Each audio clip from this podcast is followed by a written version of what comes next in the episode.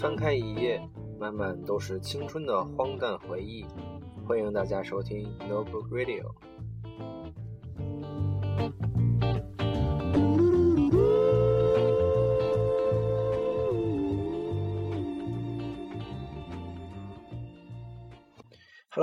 Welcome to listening Notebook Radio。大家好，我是小呆，又见面了。然后今天给大家呃准备了一些比较有营养的嗯视听夜宵吧，然后也算是给大家呃补充一下营养。然后这两天呃因为个人的事情比较多，然后学校因为大学大学狗这个真的很不容易啊，开学的时候各种。手续交费，然后开会啊，各种什么学姐学长带参观，好麻烦啊！然后，然后一直呃耽误了两天，也没录成节目，然后条件也比较艰苦，这个噪音都比较大，然后也确实也没想好给大家录什么。但是就在今天我回家的路上，我突然有了灵感，对，就在回家的路上，在拥挤的四号线上。嗯，我我的灵感就是说，嗯，因为我这人一直都很喜欢美剧嘛，然后，嗯，也没有一个正式的机会给大家就是介绍一下我自己的比较喜欢的一些口味的美剧，然后今天就是给大家，嗯，准备这么一期，就是关于推荐两部剧，就是我比较平常比较喜欢的类型的剧，而且今天的节目，我今天的两部剧都是。以美食的角度来看的，所以期待一下吧。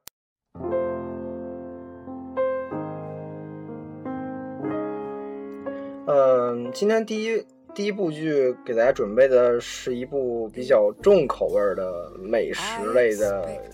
节目。然后，为什么说说它叫重口味的美食节目呢？因为，呃。正常人咱们吃饭食材，呃，说就说蛋白质的摄入，无非就是动物蛋白和植物蛋白，对吧？动物蛋白的话，肯定就是两条腿的鸡鸭，然后没腿的鱼，然后四条腿的，呃，是吧？这我就不不赘述了。但是今天我想强调的是，这个美食节目它的食材是两条腿，但平常你一定吃不到，而且你也不敢吃。那么。我估计有人猜到了，这个两条腿的东西就是人。对，这个这个听起来挺恐怖的啊，但是，嗯，呃，这个这个剧确实就是这么描述的。对，这个剧我估计大家有听过的，就是或者说比较喜欢电影的朋友，就是看过那个《沉默的羔羊》。呃，它是这部剧是它的续集，它叫《汉尼拔》。就是《沉默羔羊》里那个主人公，然后是以他的视角和呃，就是触发的一系列的案件，然后包括他在这个案件里所扮演的一些角色，因为他是食人狂魔嘛，并且他又又有一个公众的身份是这个心理医生，资深的心理医生，那自然资深的心理医生肯定会跟警方合作去侦破案件了，然后。他本身又是杀人凶手，然后这个就他的双重身份就非常的，呃对立。然后他他第一层身份就是他的心理医生的身份，让他接触到了警方的人，然后呃认识到这个我们的另外一个主人公是呃警探 Will，这个人他是有那个有一个精神类的疾病，就叫做现场。重置什么综合症吧，我名名字记不太清了，但是它的效果就是说，呃，晚上或者说一闭上眼的时候，就会能就是重现案发现场的一些经过，然后并且就是让自己好像呃身临其境的一样，就是杀掉那个受害者，然后手法呀、心理状态什么的几乎都是相当吻合。呃，这个病症虽然听起来很厉害，但是确实也很折磨人。然后，所以这个他自然就需要一位心理医生。然后他的上司，也就是让他就是呃，他对他的直系上司，然后给他介绍了一位这个心理医生，那自然就是我们的另外一位主人公了，汉尼拔。然后他们俩就算是呃结成一个合作团体吧。然后。利用心理的知识和一些对 Will 的那个天赋，呃，虽然这个天赋有点痛苦，但是对，嗯，就是他们俩结合来破案。但这个就是说，如果说这个观影者一直以这个知道汉尼拔是杀人凶手的视角去看的话，嗯，就是完全就体会不到。那种悬疑的感觉，可能就是他的杀人手法都非常诡异，而且大多数的这个案发现场都跟宗教有很大关系。然后再加上我这个人比较比较怎么说呢，什么都涉猎一点吧。然后宗教这东西，我虽然了解的非常浅，但是我就通过这部剧，我也了解到，就关于基督教和一些关于基督教的一些仪式啊什么的。一些呃杂七杂八的知识吧，呃，这部剧我觉得每看每一部美剧，我觉得我多少都能收获一点东西，这是我觉得这个美剧一直在吸引我的一个东西，一个地方。对，然后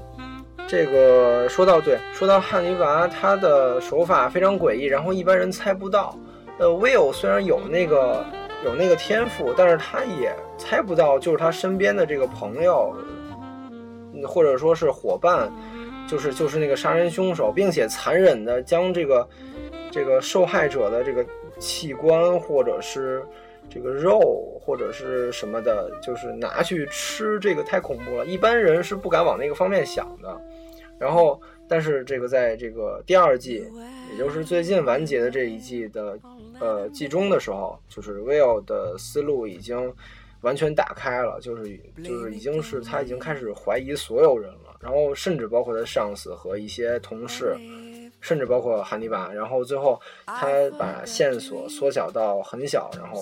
好像是最后发现了这个汉尼拔就是杀人凶手，但是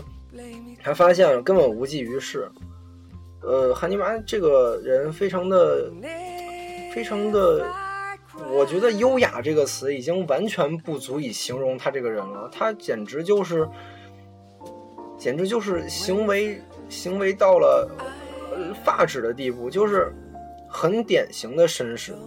就是他是一个绅士的教科书，但是是一个残忍的绅士，这个是没跑了。所以，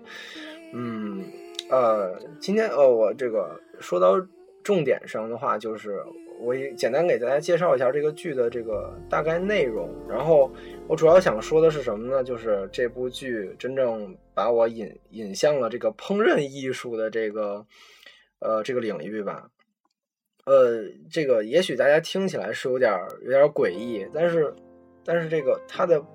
烹饪手法，就忽略掉它的食材的同时，关注它的烹饪手法，它的一些技巧，它的一些。很，呃包括他的最后成就是做成的那个饭菜，我真的是，呃，我觉得五星级的饭店都未必能做出来那样，就是就是非常的，嗯，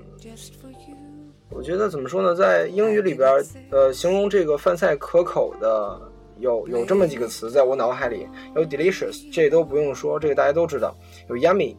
呃，这个也是比较口语化，但是但是另外一个是真正符合他饭菜的一个形容词，就是 tasted，就是真正是值得一吃、值得一尝的一个一个一个绝世佳作吧。就是他能把人肉，就是烹制的人，就是烹制的让人完全就是。就正常人完全吃不出来，呃，在影片的呃开始，包括中间的一部分，他无数次的骗 Will，包括他那个 Will 那个上司，呃，他那个上司的名字叫 Jack，Jack，他就是无数次请他们来吃饭，然后就是给他们做饭嘛，因为他这个汉尼拔这个人，他也有社交圈，然后他所有其他的那些朋友都是。特别仰慕他的这个厨艺，然后老想去他家吃饭，然后他就是邀请 Jack 和那个 Will 一起来吃饭，然后他们吃的时候浑然不知。他说，但是他每次吃饭的时候，如果有兴趣的话，这个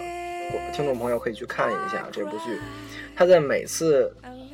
就是上菜的时候，都会有一些小小的细节的暗示，他会暗示这是人肉。但是真一般，如果说完全不知情的话，是听不出来的。就比如说，我印象最深的是，就是有一次他请 Jack 夫妇，呃，Jack 是那个结婚了嘛，然后他的老婆就是跟他关系有点不太好，想请心理医生帮他调解一下，然后请请过来一块儿吃顿饭，然后他在。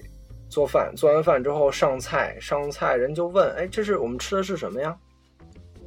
嗯，就是汉尼拔就很很淡定，就是说啊，这是呃小羊舌，就是羊的舌头。但是他在上菜的同时说了一句：“这是一个非常健谈的呃小羊。”小羊怎么会健谈呢？这个很不符合逻辑，但是。可能，但是如果旁人听的话，觉得啊，这是只是个比喻嘛，然后也不用太在意。但实际上，他在杀掉这个人的时候，那个人无数次祈求他不要杀我，不要杀我，我还有我上有八十岁老母，下有几岁的孩子，就是就就是他在这个方面就是暗示的非常多。然后在这个上菜的同时，在在。倒回到他那个谋杀的场面的时候，你就会在对比这个菜色，你就会你就会惊叹，他是怎么把道德的阴和阳诠释的那么完整？就是我可能想多了，但是这个我觉得是真的是，如果从物质享受来讲，这个菜绝对是无敌的。但是谁知道它是哇太。太血腥了，这个，但是又是一种血腥暴力的那种美，所以，这是我之所以迷恋这部剧的缘故吧。就真的这部剧就是，呃，看了就是可能我会就是我看第一遍的时候我会全部都看，但是我看第二遍的时候我会非常用心的，就是把那个他吃饭的过程，可可能就是。就是会让我忘记那个食材吧，然后就看吃饭那个过程，我就会沉醉其中。呃，节目组他也非常周到，他不可能就是说，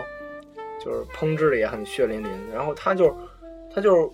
呃有呃其中有一集，我觉得稍微有一点让我让我有点接受不了的地方，就是。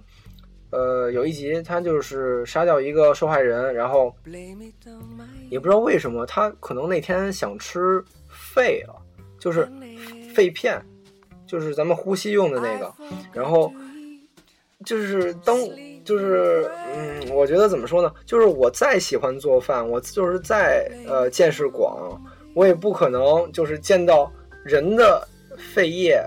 放在案板上，然后一刀一刀一刀的切。然后那个东西真的是恶心到我了，但是其他的，就比如说，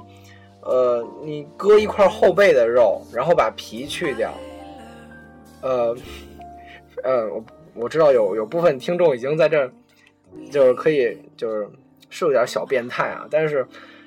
呃，但是就是听我说完，就是如果割一块后背的肉，像这种嗯明显看不出来的地方，然后去掉皮，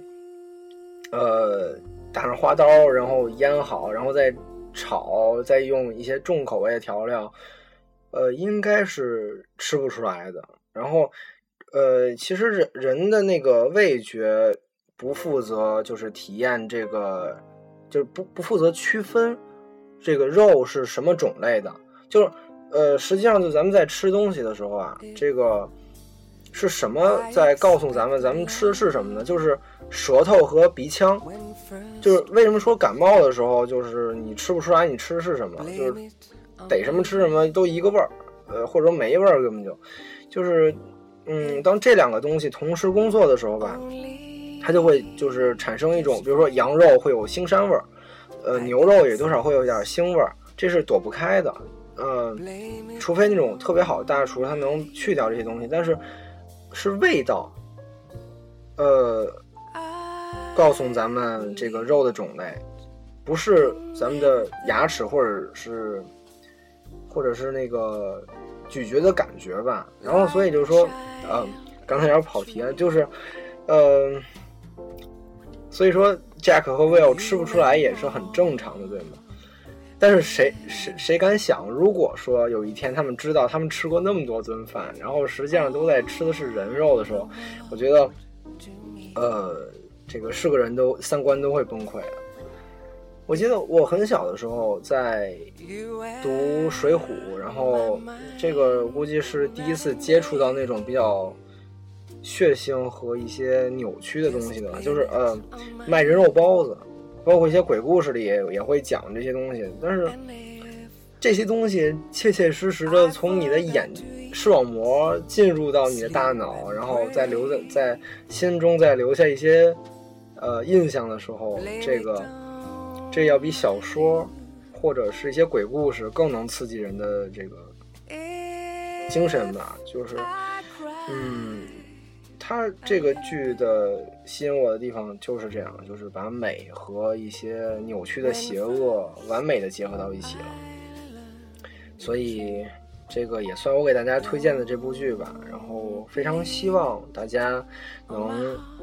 看一看我推荐的这部剧，因为这个，呃，一般我推荐的都是非常经典的，而且非常小众的一些一些剧目。所以，嗯。这是汉尼拔，然后给大家准备的是这个，呃，我自己给他起了一个外号，叫呃打引号的美食家的盛宴。真正喜欢吃的人，不在乎食材的人，一定会喜欢这部剧的。所以，好吧，就是给大家推荐一下这部剧，然后稍事休息，然后准备下下部剧。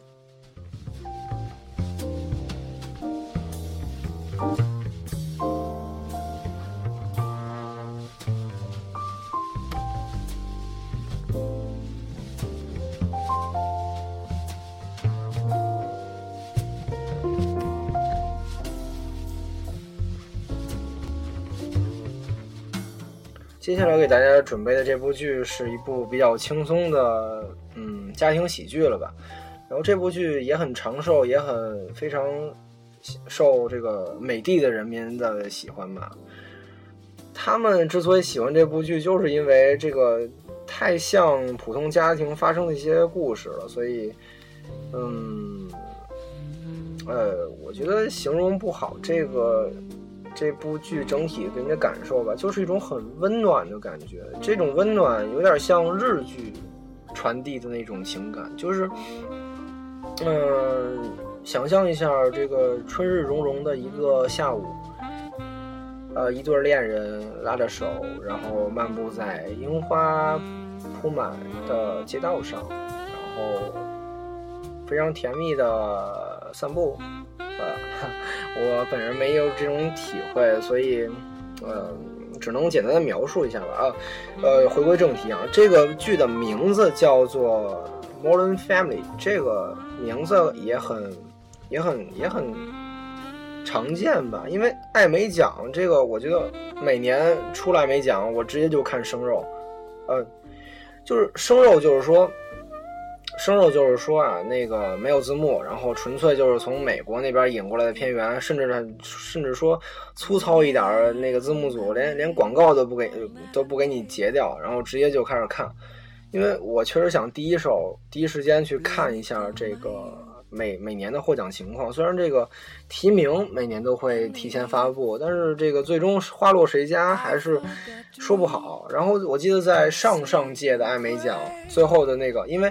一压轴大奖，它都是最后一个发嘛，然后就是公共台的情景喜剧吧，啊不不不能说情景，反正就喜剧类的剧集。呃，我喜我追过的，我追过的喜剧太多了，所以基本每年我都能猜中，或者说就是能猜中提名。然后那一年我真的没想到这部剧能打败我另外一部非常喜欢的这个《How I Met Your Mother》。就是那部剧的那个收视率，我没想到他会打打败那部剧，最后，呃，成功的摘得这艾美奖最大的这个这个这个头筹吧。呃，这部剧我觉得它是一个非常用心之作。为什么这么说呢？就是，呃，我觉得用一个玩具来形容这个剧的话，就像拼图。它拼图谁都知道，这个拼图，比如在盒上，它都会画着这个拼图，你拼好了会变成这个样子。然后，但是为什么还有人会买呢？就是因为你很享受这个拼的过程。它这部剧的整体框架是一个大家庭，是一个，嗯，呃。怎么说？这个介绍起来就比较复杂了。是一一对老夫妻，然后他们有呃一一子一女，然后由他们的子女又引发出来两个小家庭，然后但是那老夫妻他们又呃就是又又又离婚了吧？然后重点是在这个男主人，呃，就是老的男主人 Jack，呃 J，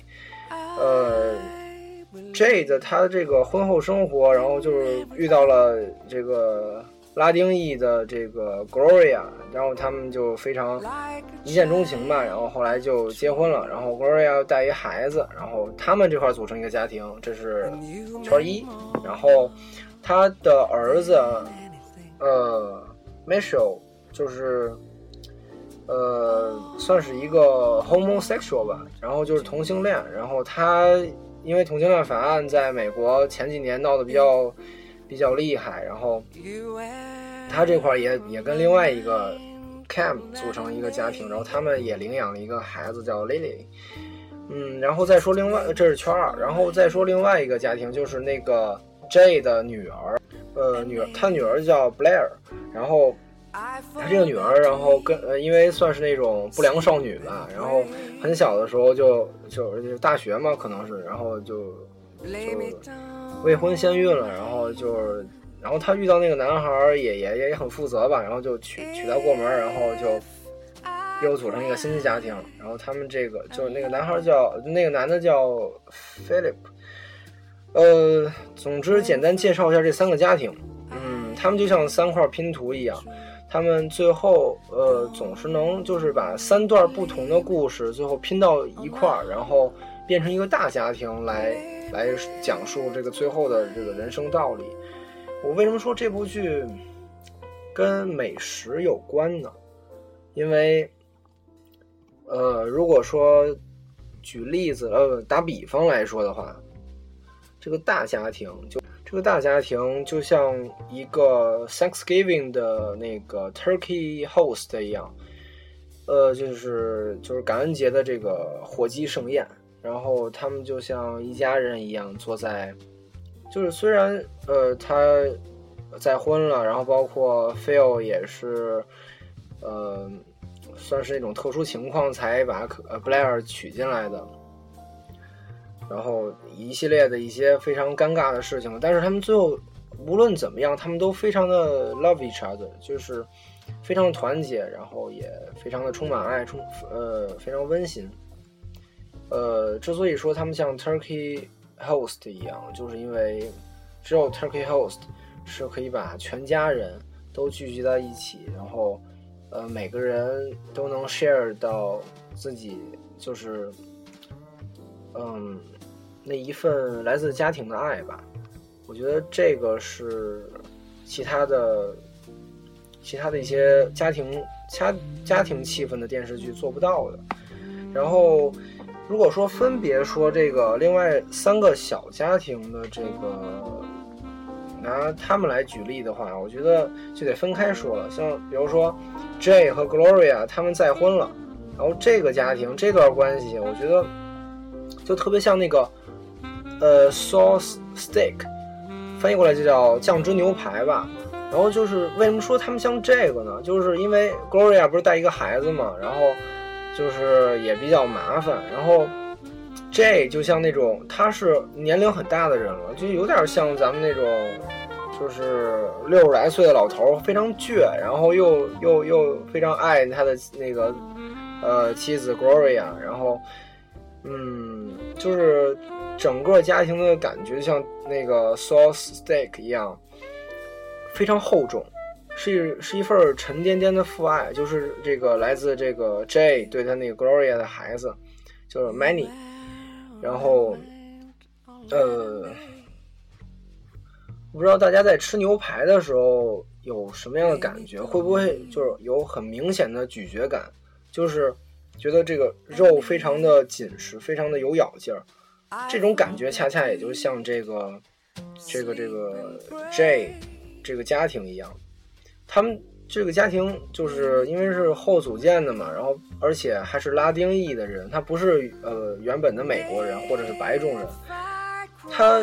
口音包括一些生活习惯都非常的不一样，然后这是那种很传统的美国人，就是 eat hamburger，然后呃 eat ice cream，然后就是坐在家里大电视前面，就是呃 drink beers and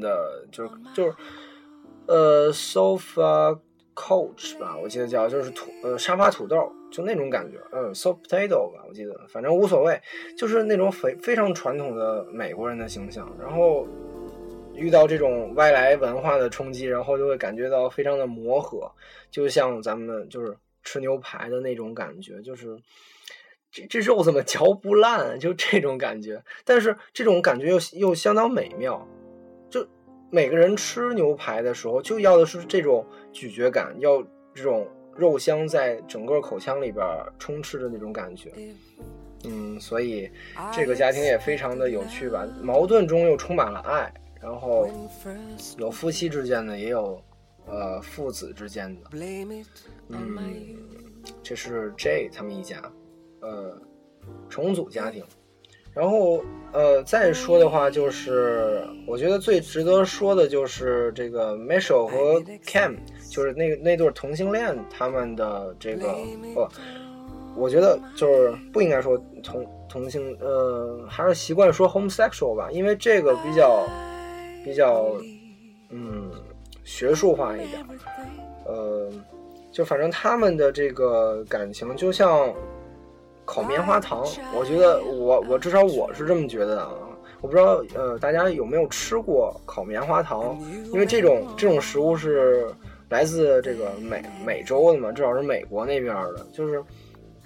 呃，小孩子包括带着家长，呃，家长带着小孩子，然后他们去，就比如说 camp，就去野营，然后搭好篝火，然后他们是不着急烤肉的。要整中国人的话，哎，咱们直接支炉子烤肉吧，这这一下气氛就没了。就是要的是那种围着篝火，然后慢慢的烤着棉花糖。就看着棉花糖一点点要融化了，然后这个时候，嗯，就是品尝这个软绵绵、甜蜜蜜的那种感觉吧。就是我记得，呃，我第一次吃这个烤棉花糖的时候，总感觉是那种就是化了的口香糖那种感觉。你想咽咽不下去，想想吐吐不出来，然后最好还是吹一吹，吹一吹晾凉了，然后否则会。烫到嘴的，然后，然后那种感觉就是，呃，他们因为 homosexual，他们这种群体是非常的 sensitive 的，就是非常感性，然后他们也就是比较容易产生矛盾。嗯，Cam 跟 Mitchell 也也一样，他们在这个生活，包括抚养 Lily 他们的领养的女儿的这个过程中，也遇到了一系列的这个多多少少、大大小小的一些。问题吧，然后之所以说他们像烤棉花糖，就是因为他们俩 homosexual 的那种那种 relationship 就是关系，他们有点像呃棉花糖，就是棉花糖。我我要没记错的话，在英语里边应该叫 marshmallow。这是也是我呃这个单词呃也是我在看那个另外一部，就我刚才提到的这个。老爸老妈浪漫史就是《How I Met Your Mother》的里边的这个学到一个单词，就是棉花糖是那种那种感觉，非常非常甜蜜，然后并且还非常软糯那种感觉，然后再加上这个 homosexual，他们确实也不像就是正常的 couple 一样，这个这个这个这个这个里边的过程比较纠结了，但是嗯。他们的这个总体来说，他们在抚养这个女儿的过程中，也算是非常的有意思吧。然后就像我刚才说到这个烤棉花糖一样，甜甜的，然后软软的，嗯，有点不忍心把它往下咽的那种感觉，但又但又有点黏糊糊的糊嗓子，反正就是也是矛盾中的一些一些笑料吧，非常非常值得，非常值得，就是看一看这这部剧。然后，呃，我接下来说的这个压轴的这个家庭，也就是就是 Claire 和他的这个 husband，就是 Phil。他们的这个这个这个家庭，他们是最大的那个家庭，他们呃的孩子最多，有三个孩子，然后呃每个都非常的有个性、有特色。然后我如果说让我拿一道菜来给他们就是做标签化的话，我觉得呃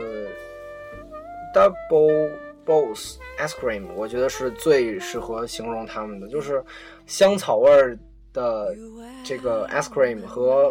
chocolate ice cream 这个搭配，然后盛在一个小杯子里边，底下还有糖浆或者是草莓酱之类的这种感觉。嗯，为什么这么形容呢？就是因为，呃，就比如说，呃，Claire 她的性格是非常女强人那种，但是最后迫不得已，她在家里作为家庭主妇带孩子，然后。Phil 是有事业，但是他又属于那种大男孩没玩够，然后又有点就是长不大那种感觉，老老是喜欢就是不太成熟，说白了就是。然后，然后他们就是如果说呃，Claire 算是沉稳啊，呃，就是就是算那种口味比较浓浓重的这个 chocolate ice cream 的话，那 Phil 无疑就是那个呃。香草的那个 ice cream，然后他们他们的孩子，我刚才说到非常有特点，就是就是在这个这个每个孩子，他们都是一种美美国典型的那种小孩的一种个性吧。首先说他们的大女儿，这个他们的大女儿这个 Haley，然后这个算算是非常典型的这个美国式的不良少女吧，有点有点那种意思，就是。呃，非常的时髦，然后并且还有点不太爱学习，然后就是各种找男朋友或者是参与这个学校的一些活动之类的。反正我我不太能准确的形容这个具体他这个表现，但是他这个算是一个典型的这种这种这种美国式的小孩儿这种感觉吧。就像我之前说的这个。呃，他们家整个如果形容成一道菜的话，就叫那个 ice cream。但是它底下那个酱，我刚才没说清楚，应该叫那种 berry sauce。呃，这个我在上网查过，就是就是，呃，一种非常特制的那种那种就是草莓酱，就是不不是说草莓酱，就是梅子酱，有草莓、蓝莓和一种美国产的那种树莓，就那种三种就是梅子就是。搭配起来那种口感非常有意思，就是正好是他们家三个孩子，然后我觉得这个菜真是绝绝搭啊！这个，然后呃，Haley 这是大女儿，然后接着说 Alex，Alex 也是属于那种非常非常典型的美国式的小呆子，就是就是学习学习学习，然后完全的，然后就是在美国规定 nerd 这个呆子这个有一个标准，就是。首先，SAT 非常高，然后，呃，不爱打扮自己。女孩子不爱打扮自己，男孩子就是看什么《星际迷航》啊之类，就像《Big Bang》里边那个，呃，那那个他们几个科学家一样。然后在这个 Alex 身上，就是包括他这个名字也非常有有意思，就是 Alex 是一个中性的名字，就是也正好反映了这个孩子的这个性格非常的强势，他不像那种乖乖女，然后。就是非常文静淑女那种性格，就是她也是非常的 bossy，就是很愿意去竞争一些东西，然后，呃，就把它规定为这个味道最重的这个草莓吧，因为在这个梅子酱里边，它草莓的味道是以起到一个主导的一个作用的，然后。呃，Haley 就很明显的是那种美国产树莓了，就是口感上非常的讨喜，但是味道上几乎就是尝不到。然后接下来就是他们的小儿子 Luke，呃，Luke 这孩子，因为他他他老爹这个 Phil，他就是属于那种就是非常玩心非常重的，然后他这个又加上有一个儿子，然后就非常的嗯喜欢跟他一块玩吧，然后呃各种就是弄出一些比较搞怪的这个视频，包括陪他一起打球，然后送他开车送他上学什么的，然后。就是在这个 Look 身上，在他成长的经历上，就是 Phil 也能感觉到，就是一开始小孩的时候，呃，什么亲亲抱抱什么的，可能还还好，但是等长大之后，就会产生多多少少的有一些抵触情绪了。所以这也算是孩子成长的一个过程吧。那自然，这个 Look 也就是小儿子他的代表的这个水果就是蓝莓。呃，有一定的味道，然后也并不并不非常突出，就是这样。嗯，今天这期节目录了时间也不短了，然后我一个人在这白活，呃，也确实嗯可能比较干巴巴一点。然后，嗯，怎么说呢？今天这期节目算是我大学军训前给大家准备的这个最后一期节目了，呃就。嗯，这话说这话说的不对，就是大学军训前能给大家录的最后一期节目了。然后，然后呃，希望大家喜欢吧。然后，这是我对美剧的一一点自己的小看法。呃，这个比喻包括一些一些呃剧情什么的，可能有偏差的。然后，呃，大家也多见谅吧。然后，如果喜欢的话，帮我宣传宣传呗。然后，这个。最近啊，好长时间没看这个电台，然后突然发现，这个粉丝数涨了好多，然后，嗯，收听量也涨了好多，都已经破千了，真的特别开心。然后作为一个这个学生的主持人，